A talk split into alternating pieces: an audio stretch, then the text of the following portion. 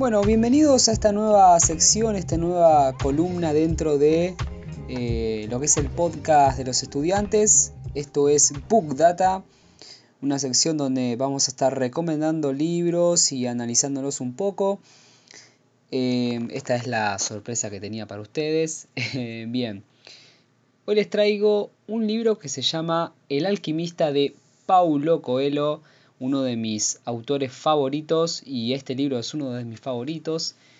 El alquimista es una, gran novela, es del año 1988, eh, fue lanzado por la editorial Planeta en Brasil. Eh, es una obra que se tradució a más de 63 lenguajes y fue publicada en 150 países y que hasta el día de la fecha ya vendió más de 65 millones de copias en todo el mundo.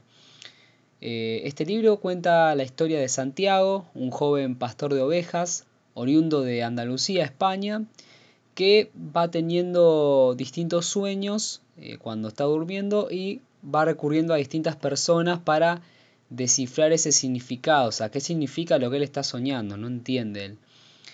En ese trayecto del libro, Santiago va como recurriendo a distintas personas, eh, va conociendo otros lugares y el protagonista se va autodescubriendo, ¿no? O sea, Santiago se va autodescubriendo, va encontrando lo que realmente le gusta, lo que le hace bien. Es como que a partir de esos sueños, eh, el tipo empieza a reflexionar. ¿A dónde está yendo? ¿Qué está haciendo?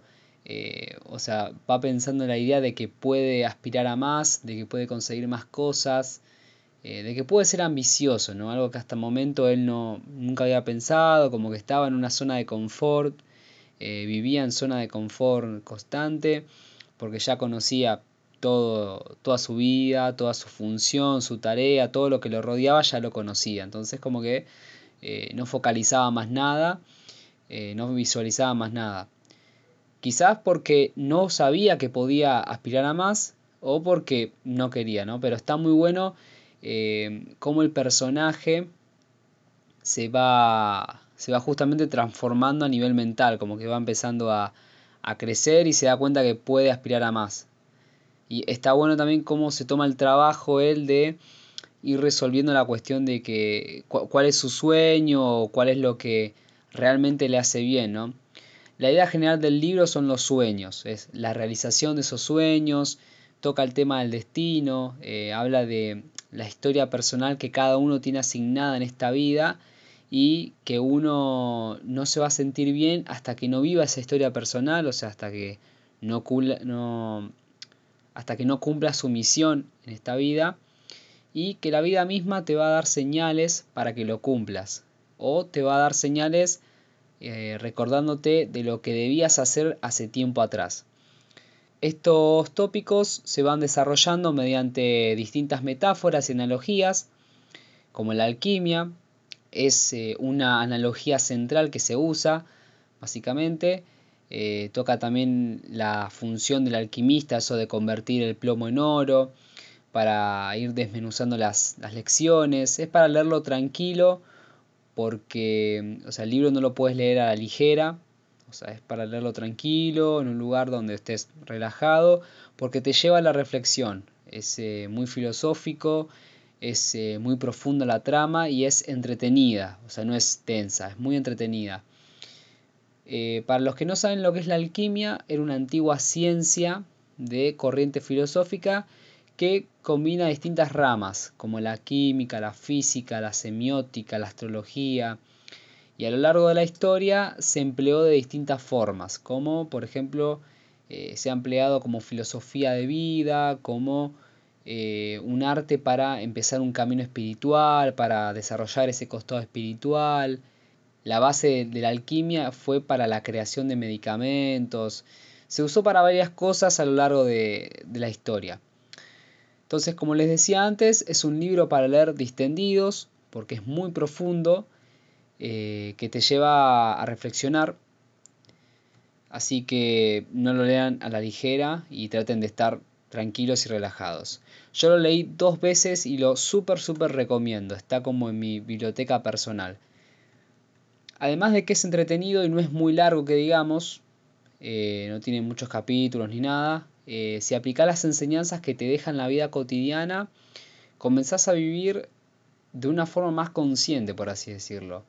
Pensás como más a futuro y de cómo estás yendo ahora. Eh, si realmente lo haces por condicionamiento o porque realmente te gusta, ¿no? O sea, eh, empezás a reflexionar de cómo es tu presente ahora. Y por ejemplo, pensás, ok, estoy estudiando esta carrera, y, pero ¿por qué estoy estudiando? ¿Por condicionamiento? ¿Porque me dijeron en casa? ¿Porque me dijo un profesor hace mucho? ¿O porque realmente me gusta la carrera? Eh, aporta un montón este libro en cuanto a enseñanzas, a trama, aporta un montón a lo que es el desarrollo personal de uno. Eh, en sí, este libro por lo general se lo encuentra más en, la área de desarrollo personal, ¿no?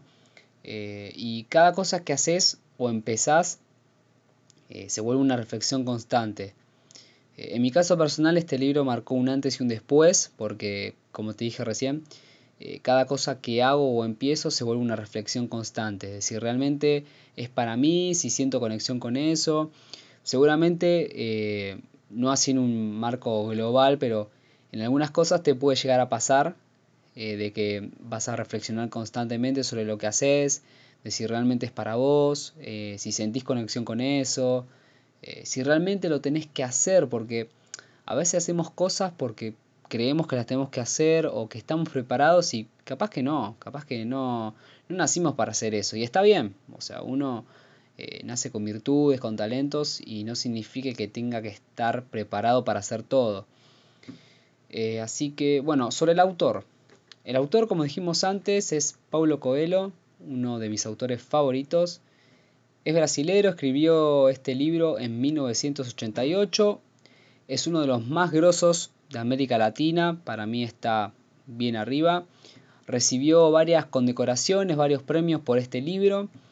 Eh, por el libro El alquimista recibió dos premios. Uno fue en el 2004 en Inglaterra el premio Nielsen Gold Book Award, creo que lo dije bien, y en el 2002 en Múnich, en Alemania, recibió el premio internacional Corain a la mejor obra de ficción.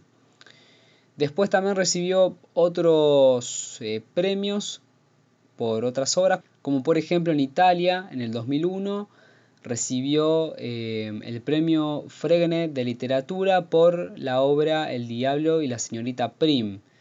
Eh, y también recibió el Crystal Award de eh, World Economic Forum, o sea, del Foro Económico Mundial, en 1999, por unir culturas diferentes a través del poder del lenguaje.